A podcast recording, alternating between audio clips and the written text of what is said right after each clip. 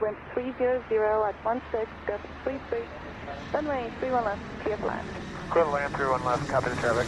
With 15 inch of heavy traffic, gonna fly final, clear to left, line of weight, be ready. 31 left, uh, line of weight, be ready, just not perfect,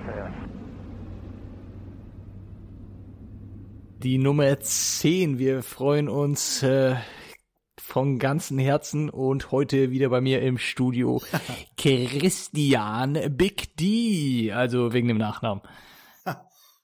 Nicht wegen dem anderen. Nicht wegen dem Vornamen, jetzt erzähl. Nee, nee, nee. Ja, sie werden so schnell erwachsen, oder? Zehn schon. ja, genau. Da Die- drehst dich zweimal um und sie sind irgendwie aus der Schule. Furchtbar. Ja, aber mit 10, der, der geht ja noch äh, auf die Schule, der Junge. Jetzt geht er auf die weiterführende Schule. Ach ja, es geht so schnell. Es schön, geht so schnell. aber, aber schön, schön ist er geworden. Aber schön. Also ich bin auch äh, stolz auf ihn eigentlich so bis jetzt. Bis jetzt so hat er nur noch keinen Bis Scheiß jetzt. gemacht. Ja, er darf halt jetzt nicht auf die schiefe Bahn geraten. Das muss man schon sagen. Ja, in der Waldorfschule passiert das nicht. Ähm, ja, wie jedet ihr? Gut. Genauso wie letzte Woche, komischerweise. Komisch, hat sich gar nicht so viel verändert. Ja, ja. Ich stehe noch immer in, mein, in meinem Studio. Seit einer Woche stehe ich hier rum jetzt. In meinem Tonstudio hier. Endlich. Habe ich mir angemietet. Ja, du musst ja nicht mehr schlafen. Wir haben ja letzte Woche gesagt, dass du nicht mehr schlafen musst. Ja, genau. Ja. Stehst jetzt seit einer Woche Ich bin da. richtig hyped auf die nächste Folge hier. Also ich habe mir auch ein Tonstudio gekauft jetzt, weil äh, wir sind Piloten, wir sind super, super reich. Äh, was wollte ich sagen? Ich bin ja älter geworden. Aber trotzdem hat sich irgendwie nicht so richtig viel verändert zum letzten Mal. Ach ja, Wir sind ja älter geworden und ein Jahr schöner. danke. Bitte. Wie ist es bei Männern? Die werden nicht älter, die werden interessanter. und Frauen? Auch. Frauen werden immer schöner. Mhm. Na gut, komm. Wir haben letztes Mal mittendrin aufgehört bei unserem Crew-Briefing. Also nach unserem Crew-Briefing. Da müssen wir direkt anschließen dieses Mal. Da ist die Crew gebrieft jetzt, ne? Crew ist jetzt gebrieft. Jetzt, jetzt geht er los, ne? Ja, das stimmt.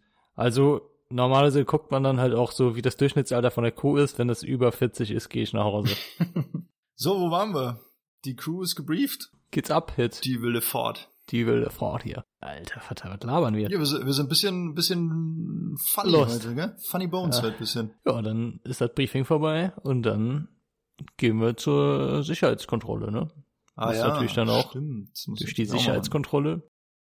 Ähm, bei uns ist das so, wir dürfen sogar als äh, Crew darfst du sogar Flüssigkeiten mit den Flieger nehmen. Auch nicht an allen Flughäfen. Ich glaube in England zum Beispiel ist es nicht so. England war es, oder? Die machen alles anders, ja. Gibt ja, genau, gibt ein, zwei Länder, wo wir es trotzdem nicht dürfen. Allerdings in den meisten Ländern dürfen wir auch Flüssigkeiten mit an Bord nehmen. Ja, dann gehen wir durch die Sicherheitskontrolle und werden mit einem Auto, mit einem Bus, je nachdem, wie groß die Crew ist, zum Flieger gefahren. Genau. Ja, Christian, ist der Flieger, ist der abgeschlossen? Der Flieger ist nicht abgeschlossen. Also kommt drauf an. Äh, so pauschal kann ich es nicht beantworten. Also in der Regel ist der Flieger nicht abgeschlossen. Aber es gibt natürlich Flughäfen und Länder und Situationen, wo ein Flieger versiegelt werden muss. Wo wir den Flieger abends nach unserem Dienst abstellen, ins Hotel fahren und aber aufgrund der Sicherheitslage im Land nicht gewährleistet werden kann, dass der Flieger am nächsten Tag wieder so einsatzfähig ist. Deswegen wird als zusätzliche Sicherheitsmaßnahme ein Siegel auf die Tür gemacht, auf die Türrennen gemacht, dass man am nächsten Tag sehen kann, okay, hier war jemand an Bord, der da vielleicht nicht hätte rein dürfen. Und unabhängig davon machen wir vor jedem Flug eine gründliche Untersuchung von dem Flugzeug. Also jeder Stauraum wird überprüft, jede, jedes Fach, jede, jede Abstellfläche, wenn wir, wenn wir nur auf den Flieger kommen, wird, wird einmal überprüft, wird geschaut, ob irgendwo Gegenstände sind, die da nicht hingehören, die da nichts verloren haben. Vielleicht hat äh, jemand von dem Vorgängerflug seinen Reisepass vergessen oder sein Handy oder seine Kopfhörer. Ist alles schon vorgekommen. Ist natürlich, ist natürlich super, wenn, wenn man den dann noch irgendwie erreicht.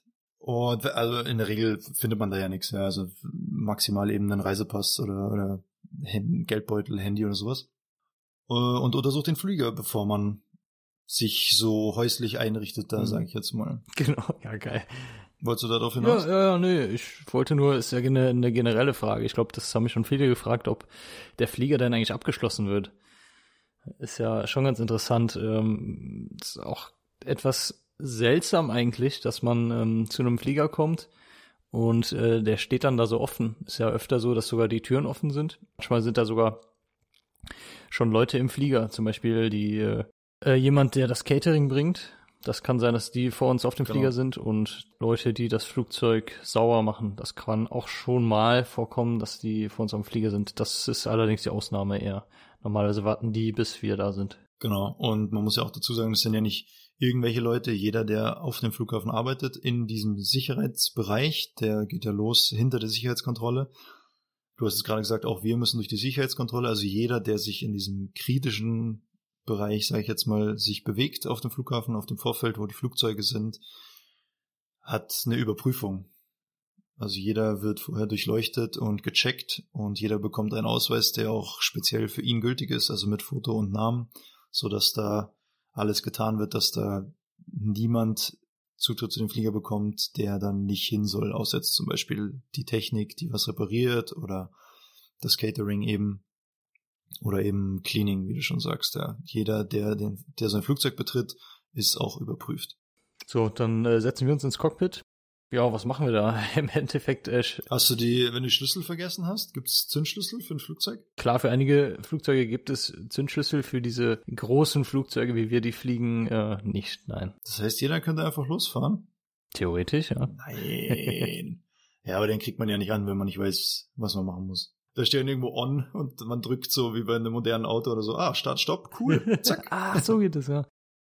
Es ist ja so, äh, dass man einige Systeme erstmal anmacht am Anfang. Ähm, viele Systeme überprüfen wir dann vor allem auch auf äh, die Funktionalität, ob alles so funktioniert, alles so angeht, alles so passt, wie es sein sollte normalerweise. Wir, was wir zum Beispiel auch schauen, sind, äh, wie viel Hydraulikflüssigkeit ist im Flieger. Haben wir genügend äh, Sauerstoff? Da gibt es natürlich auch Limits.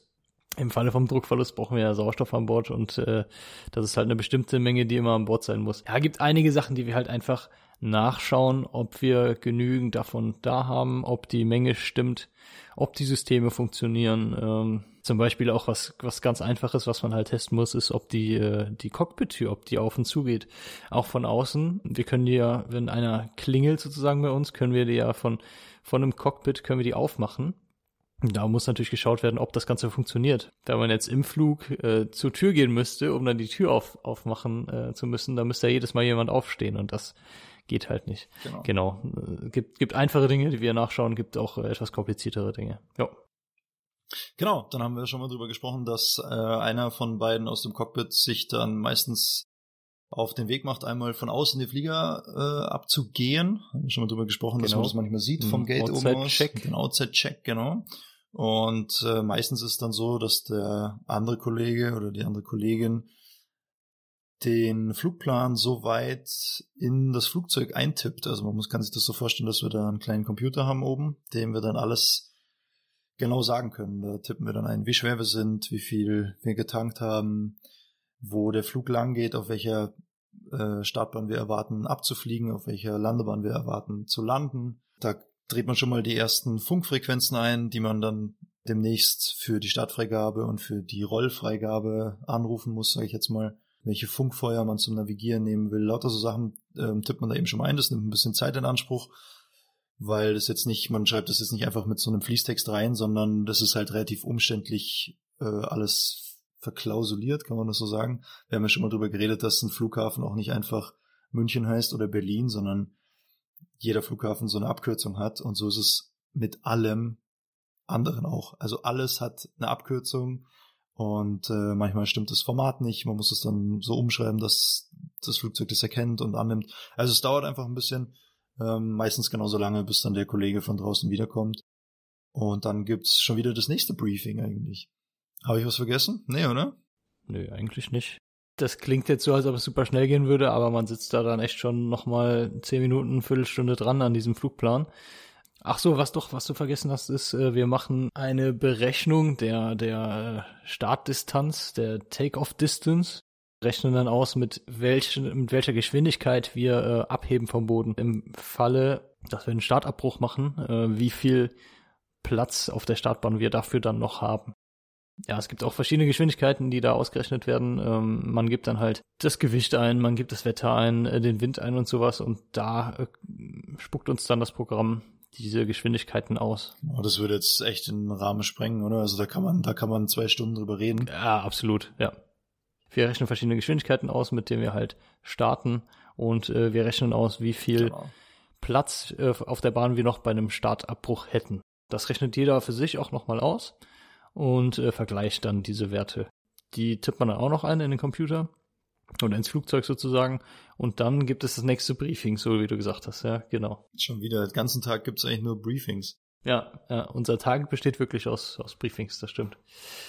Also es geht im Prinzip geht's dann darum, dass man kurz einen, einen Ausblick gibt, was einen jetzt erwartet. Also man, man geht dann kurz darauf ein, wie ist das Wetter, hat sich das jetzt zu dem ersten Briefing, was wir gemacht haben, stark verändert, hat es vielleicht angefangen zu schneien, hat es vielleicht aufgehört zu regnen. Ist der Flieger in dem Zustand, wie wir das erwartet haben? Hat man noch irgendwas festgestellt beim Durchsuchen? Ist irgendein System bei den ganzen Checks fehlerhaft gewesen? wo man langrollt, wo man erwartet zu starten. Also jetzt in Frankfurt ist das jetzt ein bisschen anspruchsvoller. Da gibt's vier, vier Startbahnen an Flughäfen, wo man nicht so oft ist, die vielleicht auch riesengroß sind. Madrid, Paris, Moskau. Da ist es immer gut, mal, mal kurz zu sagen, okay, ich erwarte, dass wir hier lang rollen, dann da links abbiegen, da rechts abbiegen, dass jeder so ein bisschen weiß, okay, hier wollten wir eigentlich gar nicht langfahren, stimmt das denn gerade alles, was wir, was wir machen? Dann geht's eben um, um die ganzen Startgeschwindigkeiten, was man da gerechnet hat. Stimmen die beiden Rechnungen überein? Kommt da was Plausibles raus? Das wird auch nochmal überprüft und dann bespricht man natürlich die Abflugsroute. Man kann nicht einfach losfliegen und äh, abbiegen und nach London fliegen. Auch da gibt's natürlich Vorgaben. Man darf nicht über, oder man, was heißt man darf nicht, man soll nicht über ähm, viel bewohnte Städte fliegen. Man soll natürlich nicht zu tief fliegen über gewisse äh, bergige Regionen in der Regel, wenn man jetzt am Meer startet, fliegt man erstmal raus aufs Meer, weil da ist, sind wenig Leute, die sich über den Lärm beschweren und keine hohen Hindernisse, sowas alles. Und dann schaut man, stimmt das so, wie das geplant ist, mit dem, was das Flugzeug äh, ausspuckt, überein. Also stimmen die beiden Pläne überein. Und dann geht man noch kurz darauf ein, was passiert, wenn der Start abgebrochen werden müsste. Es gibt bestimmte Fälle, wo dann der Start abgebrochen wird. Und das war es dann eigentlich auch schon vor dem Abflug, so größtenteils. Also mal sagt man dann, weiß ich nicht, boah, ich bin jetzt fünf Tage unterwegs, äh, ich bin irgendwie müde oder ich habe gestern Nacht schlecht geschlafen. Ähm, würdest dir was ausmachen, wenn du zuerst fliegst oder würdest dir, wäre es okay für dich, wenn ich das erste Mal fliege, weil ich war jetzt noch nie, keine Ahnung, in London, das ist jetzt utopisch, ja. Sind dann noch so ein, zwei Sachen, die sich halt jeden Tag so ein bisschen verändern, die werden dann auch nochmal kurz angesprochen. Und dann wartet man eigentlich, bis die Passagiere kommen, oder? Ja. Es ist ja so, das hatten wir, glaube ich, ja auch schon mal angesprochen, dass äh, wir uns immer abwechseln mit dem Fliegen. Also es ist nicht so, dass äh, der Kapitän immer fliegt und der Co-Pilot immer daneben sitzt und Zeitung liest oder irgendwie äh, klatscht, weil der Kapitän so ein geiler Typ ist. Das sind auch geile Typen. Ähm, machen wir natürlich auch. Aber nein, also wir wechseln ab mit dem Fliegen und das äh, bespricht man spätestens, wenn man dann im Cockpit sitzt. Ja, so wie du es gesagt hast jetzt. Genau, ja, dann warten wir, bis die Passagiere einsteigen oder eingestiegen sind. Ähm, getankt ist dann normalerweise in der Zwischenzeit auch schon längst. Es wird eigentlich ungefähr in der gleichen Zeit gemacht, wo man diesen Outside-Check macht. Und dann warten wir auf so einen kleinen Abschlussbericht vom äh, Ramp-Agenten. Das ist sozusagen der Ladechef, der Chef von der Ladecrew, der auch äh, so ein bisschen das Zwischenglied ist zwischen ähm, der Ladecrew und uns, zwischen dem Gate und uns und äh, übergibt uns dann immer die Informationen, wie viele Passagiere noch rein müssen, äh, woran es liegt, wenn es etwas länger dauert, ähm, dass wir zum Beispiel noch auf Gepäck warten. Was ziemlich, ziemlich oft passiert sogar. Also alle Passagiere sind eingestiegen und äh, irgendwie passiert nichts und wir bleiben noch zehn Minuten sitzen. Das kann oft daran liegen, dass äh, Passagiere, die eingecheckt sind, ähm, wirklich halt am Anfang zum Check-in gegangen sind, ihren Koffer aufgegeben haben, dass die nicht zum Gate gekommen sind. Sich, keine Ahnung, es entweder sich anders überlegt haben, wollen doch nicht mitfliegen oder haben sich völ völlig am Flughafen verlaufen oder in der Zeit vertan oder sowas. Die werden dann äh, ein paar Mal ausgerufen und wenn die aber dann noch immer nicht kommen, ja, dann sind sie halt nicht da. Das Problem ist, die sind eingecheckt und deren Koffer wurden halt ins Flugzeug schon geladen, weil wenn du eincheckst, wird davon ausgegangen, dass du halt mitfliegst. So, deren, deren Koffer sind dann halt im Flugzeug drin Das ist aber gesetzlich so vorgeschrieben. Wir dürfen, ist das gesetzlich? Das weiß ich ehrlich gesagt nicht. Ja, doch gesetzlich, ne? Ist das Ach so, ja, wir dürfen die Koffer nicht mitnehmen natürlich. Ja, ja, das schon, ja. das Gepäck von denen wird nicht mitgenommen. So, das heißt, es muss jemand von der Ladecrew in den Flieger gehen und wirklich das ganze Gepäck durchsuchen und äh, jedes einzelne Gepäckstück halt äh, suchen und schauen, wo dieses Gepäckstück von dem fehlenden oder den fehlenden Passagieren ist. Das kann unter Umständen 10 bis 15 Minuten dauern. Klingt einfach, ist aber echt nervig natürlich. Ja. Und was natürlich auch noch sein kann, was viel öfter der Fall ist, dass man ein Zeitfenster bekommt, in dem man losfliegen darf, also einen sogenannten Slot, das hat vielleicht der ein oder andere schon mal gehört. In der Regel macht ja das, die, die Cockpit-Crew auch eine Ansage dazu, wenn eben mal wieder ein Slot da ist. Wie kann man das kurz zusammenfassen? Das ist eigentlich nicht schwer zu erklären. Das ist ein Zeitfenster, in dem man starten muss oder in dem man landen muss. Also es gibt verschiedene Slots. Entweder an dem Startflughafen, wo man gerade ist, ist zu viel los. Und es macht ja keinen Sinn, dass alle Flugzeuge gleichzeitig losfahren und dann vor der Startbahn warten, bis sie los können. Deswegen sagt man, okay, ihr äh, bleibt noch am Gate stehen, bitte. Ihr dürft einfach noch nicht los, dafür müsst ihr euch auch eure Triebwerke noch nicht anlassen. Weil solange man am Gate steht, hat man äh, Strom vom Flughafen, also die ganzen Toiletten funktionieren, die Lichter funktionieren, weil man eben noch am Strom von dem Flughafen angeschlossen ist. Sobald die Triebwerke laufen, übernehmen das die Triebwerke. Das heißt, es kann entweder sein, dass man am Startflughafen nicht los darf, weil zu viel los ist, oder es kann natürlich auch sein, dass am Zielflughafen zu viel los ist in der erwarteten Zeit, wo man dort ankommt. Also wenn ich jetzt sage, ich fliege von London wieder zurück nach München, dann weiß ich natürlich, dass wenn ich jetzt starte, bin ich ungefähr in anderthalb Stunden in München. Und da ist aber vorhergesagt, dass zu diesem Zeitpunkt dort so viel los ist, dass man schon im Vorfeld versucht, das ein bisschen zu entzerren und alle Flieger von überall auf der Welt, die nach München kommen, ebenso zu takten, dass die mit einem gewissen Zeitabstand in München ankommen. Das ist ein sogenannter Slot. Genau, damit es damit es nicht dazu kommt, dass man halt ins Holding muss in München. Ähm, kann natürlich dann trotzdem sein, dass man irgendwie ein bisschen verzögert äh, dort ankommt, weil die es ja trotzdem noch staffeln müssen und trotzdem noch viele Flugzeuge ankommen. Aber man will so verhindern, dass man ähm, 20 Minuten dann in diesem Holding hängt, einfach abwartet in der Luft und äh, Sprit verbraucht, äh, es entstehen Kosten und sowas und äh, durch diesen Slot kann man das halt etwas entzerren. Genau. So, wenn man jetzt sein Startfenster erreicht hat oder es einfach keinen Slot gab, weil aktuell nicht viel los ist, dann geht's auch schon los. Also die Türen werden zugemacht, die letzten Papiere werden eben dem Rampagenten, hast du schon gesagt, mitgegeben. Da wird dann geschaut, ob eben alle Passagiere da sind, alle Koffer ausgeladen sind und ob die Startberechnungen stimmen. Also ob der ist quasi die dritte Person, die auch nochmal alle Berechnungen trifft und vergleicht das mit unseren. Und wenn unsere Berechnungen und die von dem Rampagenten übereinstimmen, dann sagt man wirklich, okay, jetzt haben es drei Leute überprüft, jetzt stimmt es. Ja, und dann geht es los. Dann äh, funkt man und fragt, ob man starten darf, ob man die Triebwerke anlassen darf und rollt dann eigentlich relativ fix schon zur Startbahn, macht noch verschiedene Checks und überprüft äh, noch verschiedene Sachen am, am Flieger, die eben erst funktionieren, wenn die Triebwerke laufen. Normalerweise steht man ja mit der Nase in Richtung Gate. Genau. Man kriegt dann einen sogenannten Pushback, das haben bestimmt alle schon mal gesehen, dass dann so ein kleines Fahrzeug an der Nase vom, äh, vom Flieger ist und uns dann zurückdrückt, weil Flugzeuge, äh, ich sag mal 95 Prozent der Flugzeuge haben keinen Rückwärtsgang und können nicht rückwärts rollen. Das ist auch noch so eine Sache, die man schon mal gefragt wird, äh, Flugzeuge können nicht rückwärts rollen. Es gibt manche Flugzeuge mit Propellermotoren, die Propellermotoren so umstellen können, dass sie auch rückwärts rollen können. Konnte es die Dash? Wahrscheinlich nicht, oder? Doch, die konnte das. Ah, die konnte Ja. rückwärts rollen sogar. Ja, schau mal. Guck mal, das ist äh, eins der wenigen Flugzeuge, das äh, rückwärts rollen konnte. Habt ihr es auch gemacht? Äh, ich habe es nie gemacht. Es gibt es gibt ein Procedure dafür, ja, also es gibt eine Anleitung dafür, aber ich habe es nie gemacht, weil es sau kompliziert ist und man natürlich nichts nach hinten sieht. Das heißt, normalerweise kriegt man einen Pushback. Der Pushback-Fahrer drückt uns zurück. Wir machen die Triebwerke an, machen noch einzelne Checks, wie du gesagt hast, und dann können wir losrollen. Ja. Also ich glaube, das am Boden können wir jetzt überspringen. Das ist nicht so spektakulär. Die Passagiere warten ja eigentlich nur, dass es losgeht. Ähm, wir machen noch verschiedene Checks und lesen noch verschiedene Checklisten, bevor es dann letztendlich losgeht. Genau.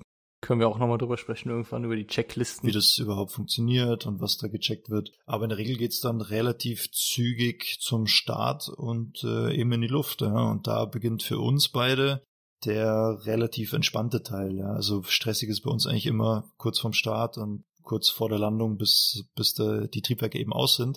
Und bei der Kabinencrew ist es genau umgekehrt. Also für die geht der, der stressige Teil los, wenn die Anschnallzeichen ausgehen. Ist auch ganz witzig, so gibt's viele Trainingseinheiten dazu, dass die Belastungen eben ganz unterschiedlich sind. Wenn unsere Belastung vorne ein bisschen abnimmt, ist die bei der Kabinencrew extrem hoch. Trotzdem muss das ganze Team natürlich irgendwie immer auf dem gleichen Leistungslevel sein. Ziemlich interessantes Thema. Ähm, ja, Reiseflug ist für uns sehr entspannt, oder? Also wie du schon mal gesagt hast, man sieht immer die Sonne, man äh, funkt natürlich, man ist ständig in Funkkontakt mit dem Boden. Die müssen natürlich auch wissen, was wir vorhaben. Wir müssen natürlich immer alles zurückfunken, damit die wissen, okay, wir empfangen ihre Anweisungen noch. Ähm, hat natürlich äh, krasse, krasse Folgen, wenn man solche Anweisungen nicht zurückliest. Es geht dann wirklich schnell, dass auch durchaus äh, Kampfjets in der Luft sind, weil relativ schnell davon ausgegangen wird, dass man ohnmächtig ist oder was anderes vorhat. Also Funkkontakt ist essentiell, dass das eben einfach seinen gewohnten Gang geht. Ja, okay, das ist natürlich schon sehr extrem, dass dann äh, Kampfjets in die Luft geschickt werden, um zu checken, äh, wie es um uns steht. Aber es kommt vor. Aber ja, theoret theoretisch könnte das passieren. Ja. Deswegen immer aufmerksam funken. Genau, es ist so, dass wir, ähm, wird auch oft gefragt, den Start äh, immer von Hand machen. Immer, also wirklich jedes Mal wird der von Hand gemacht. Wir fliegen selber und äh, steuern das Flugzeug selber. Und irgendwann nach dem Start, theoretisch kann man das schon äh, einige Sekunden nach dem Start, kann man schon den Autopiloten einschalten, was das Ganze nicht unbedingt einfacher macht. Ähm, man muss ja trotzdem den Autopiloten noch steuern ist ja so, finde ich, als ob man den Tempomaten im Auto jetzt von genau. Hand steuern würde. Also von Hand jetzt einstellen würde, fahr jetzt mal 10 km schneller, 10 km langsamer, jetzt äh, fahren wir nach links, fahren wir nach rechts. Es wird nicht alles automatisch gemacht, sondern es gibt schon viele Dinge, die man dann wirklich die ganze Zeit von Hand steuern muss. Theoretisch einige Sekunden nach dem Start. Meistens ist es so, dass man zwei, drei, vier, fünf Minuten nach dem Start dann den Autopiloten einstellt und den Rest des Fluges bis zum Anflug äh, fliegt man dann mit dem Autopiloten was, wie gesagt, äh, wie ich jetzt auch schon mal gesagt habe, ähm, im Reiseflug ist entspannter, aber es ist nicht so, als ob der Autopilot alles macht und man dann äh, Zeitung lesen kann, nichts macht. Der macht ja nur, was wir ihm sagen im Endeffekt, ja. Ja, dann äh, würde ich sagen, bleiben wir bei dem Beispiel London, oder? Ja. Ah, eine witzige Story muss ich noch sagen zu dem Funkkontakt, ist mir gerade noch eingefallen. Ich bin mal aus Rumänien zurückgeflogen und ein anderes Flugzeug ist gerade nach Rumänien geflogen. Und äh, dieses andere Flugzeug hat sich dann gerade in Bukarest eben angemeldet im Funk und hat dann da den Funkspruch abgesetzt. Und ich habe das natürlich zugehört, äh, mitgehört, weil man alle Funksprüche, die auf der gleichen Frequenz stattfinden, mithört. Und dann dachte ich mir, die Stimme kenne ich doch. Und dann hat der Rumäne was zurückgelesen, dann hat die Stimme nochmal zurückgefunkt. Dann dachte ich mir, ja, das ist doch Carmen. Und dann habe ich, du kennst Carmen auch, und dann habe ich da die Stimme, hört man unter Tausenden raus, ja, engelsgleich, wunderschön. Naja, und dann äh, habe ich da reingefunkt, ich so, Carmen? Und dann kam nichts zurück. Dann war Stille auf der Frequenz.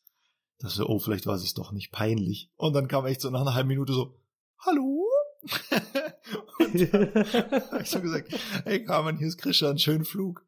Und dann hat sie nur zurückgesagt, ah ja, euch auch, kommt gut heim. und dann war Ruhe. Also ist natürlich jetzt aus dem Nähkästchen, ja, aber schön. man soll natürlich die Frequenz für sowas eigentlich nicht benutzen. Ja? Also in ich wollte gerade sagen, in, in Rumänien kann man das schon mal machen. In, in London, äh, wenn man das macht, dann gibt's Stress. Muss man wieder nach Hause fliegen, ja. Aber in Rumänien, ja. da war tatsächlich nicht so viel los. Da dachte ich mir, okay, komm, die zehn Sekunden äh, müssen jetzt alle mal mithören. Ja, war auf jeden Fall Carmen. Ach ja zaubert mir heute noch ein Lächeln aufs Gesicht, die Story. Oh. Sehr schön, sehr schön. Ich weiß nicht, ähm, nur mal gerade so, so off-topic, sollen wir das jetzt so genau beschreiben, auch den, den Flug selber?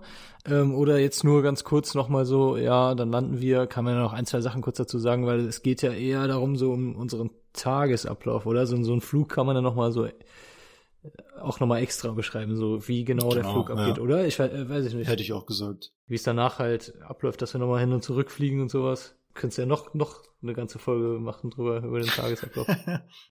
ja, dann kürzen wir das ein bisschen ab, oder? Also wir haben es jetzt sehr ausführlich gemacht zum, zum Anfang hin. Wie gesagt, Reiseflug ist unspektakulär, den überspringen, oder wir können, wir machen einfach mal eine eigene Folge über einen Reiseflug, das ist eine gute Idee. Klingt einfach, ist aber so. und wir sind dann in London, ja fahren zum Gate, lassen alle Leute wieder aussteigen natürlich. Und das ganze Spiel fängt im Endeffekt von vorne an. Also wir bekommen wieder neues Wetter, wir bekommen wieder neue Abflugszeiten, wir bekommen neue Passagierzahlen. Alles, was wir, was wir am Anfang unseres Tages gemacht haben, machen wir für den nächsten Flug natürlich wieder. Es geht wieder einer ums Flugzeug, es kommt wieder das Cleaning an Bord, es gibt neues Essen, Alles wird vor jedem Flug einfach neu gemacht und da wird auch nichts abgekürzt. Also das ist manchmal so ein bisschen stupide wirkt es, aber das ist natürlich ein extrem funktionierendes Sicherheitsprinzip, dass man jeden Flug wie jeden anderen angeht. Also da sagt man nicht, naja gut, wir haben ja jetzt gerade schon äh, in dieses Fach geschaut, das sparen wir uns jetzt, weil es kann natürlich sein, dass jetzt auf diesem einen Flug was jemand da was vergessen hat, sage ich jetzt mal. Das heißt, es wird alles vor jedem Flug ganz genauso gemacht. Denn einer schaut sich den Flieger von außen an, einer tippt wieder den Flugplan äh, ins Flugzeug ein, das Catering wird äh, aufgeladen und dann kommen die nächsten Passagiere. Im Prinzip haben wir zwischen zwei Flügen haben wir meistens so 40 bis 45 Minuten Zeit. Also relativ knapp bemessen. Gibt es ja. auch echt Unterschiede. Ähm, je schneller man das schafft, desto mehr kann man halt natürlich am Tag fliegen. In einem gewissen Maße. Gibt zum Beispiel auch Airlines wie jetzt, da sage ich jetzt einfach mal ein Beispiel, äh, eine Ryanair, die schafft das an manchen Flughäfen innerhalb von 25 Minuten, was ja wirklich eine ganz, ganz starke Leistung ist. Andere Airlines brauchen 45 Minuten bis manchmal eine Stunde. Eine Ryanair schafft das auch manchmal in 25 Minuten. Weil, äh, wer schon mal mit Ryanair geflogen ist, die stehen alle wirklich gezwängt aneinander, schon da, draußen meistens schon, äh, obwohl das Flugzeug noch nicht mal gelandet ist.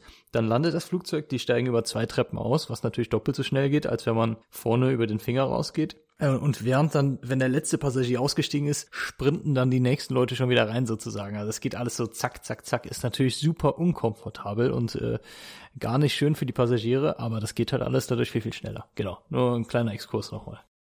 Wir brauchen da länger, aus verschiedenen Gründen. Jedenfalls fliegen wir dann in der Regel zurück, wo wir hergekommen sind.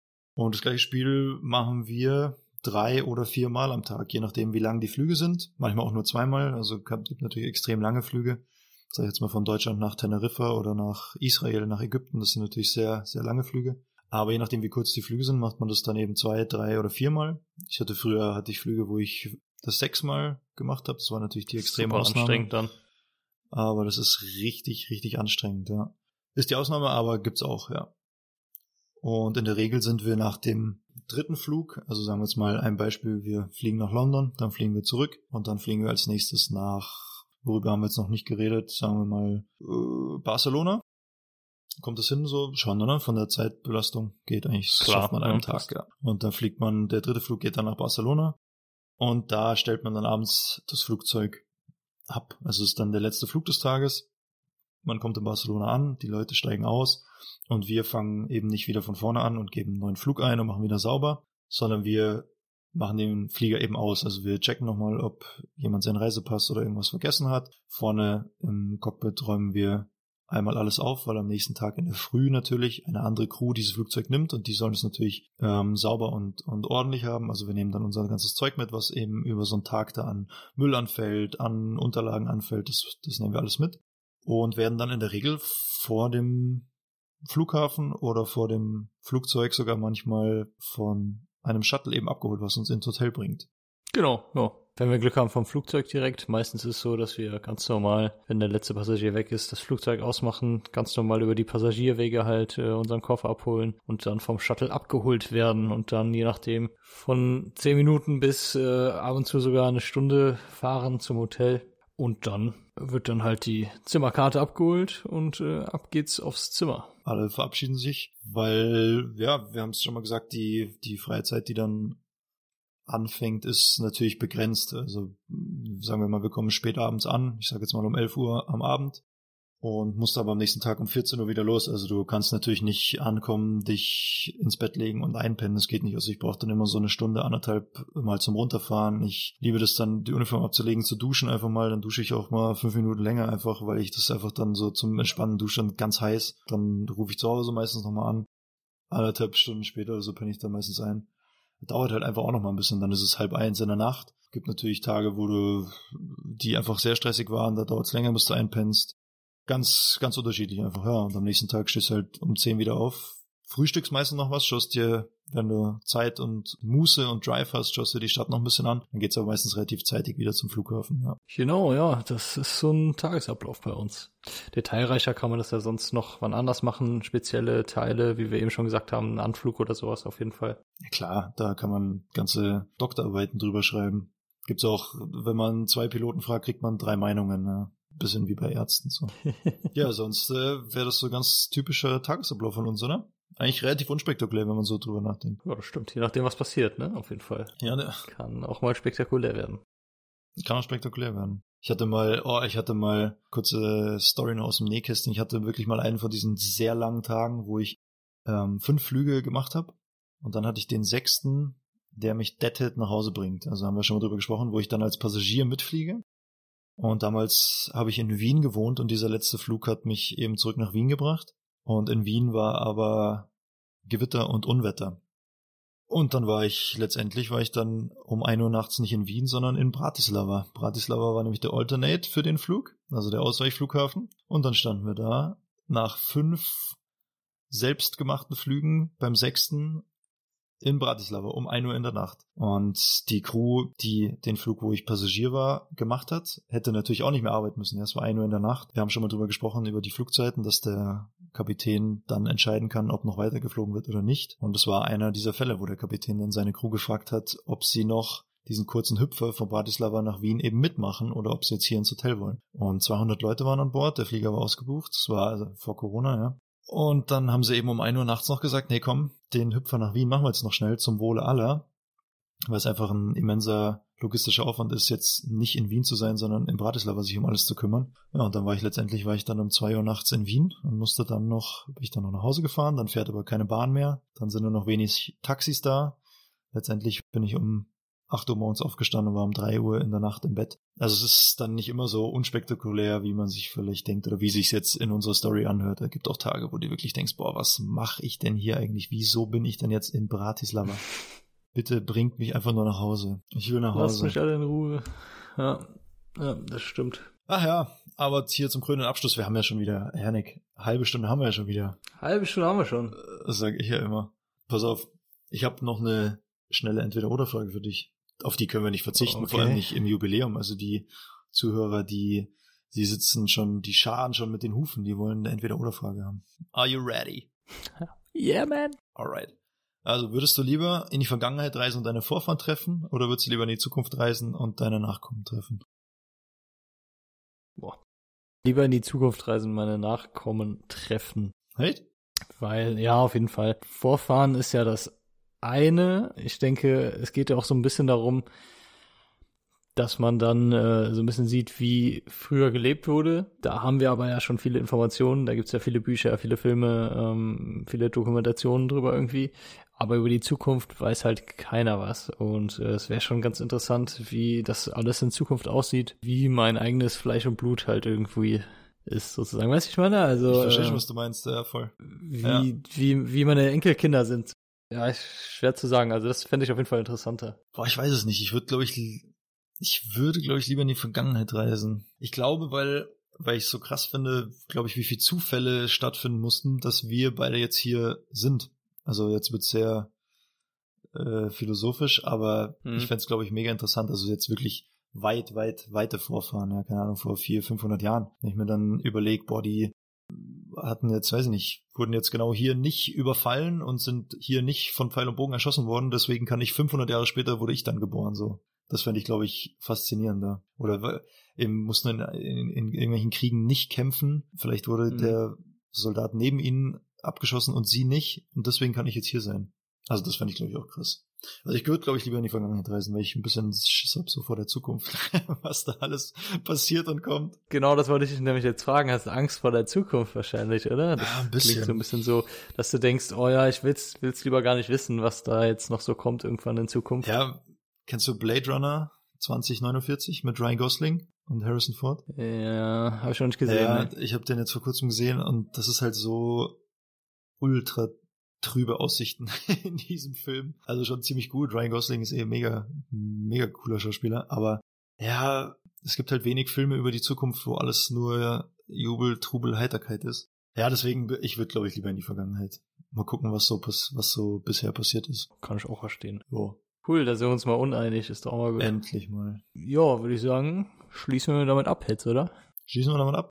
Vielen, vielen Dank hier fürs Zuhören, fürs Feedback, für eure Kommentare. falls euch was auf der Seele liegt, falls ihr kritiklos werden wollt, falls ihr einfach euch denkt, was für zwei Idioten, dann lasst uns das gerne wissen. Podcast-flugmodus.gmx.de, da erreicht ihr uns, äh, auf Instagram erreicht uns natürlich auch. Äh, wie heißt man da? Podcast-Flugmodus? Ja, genau so heißt man. Ja.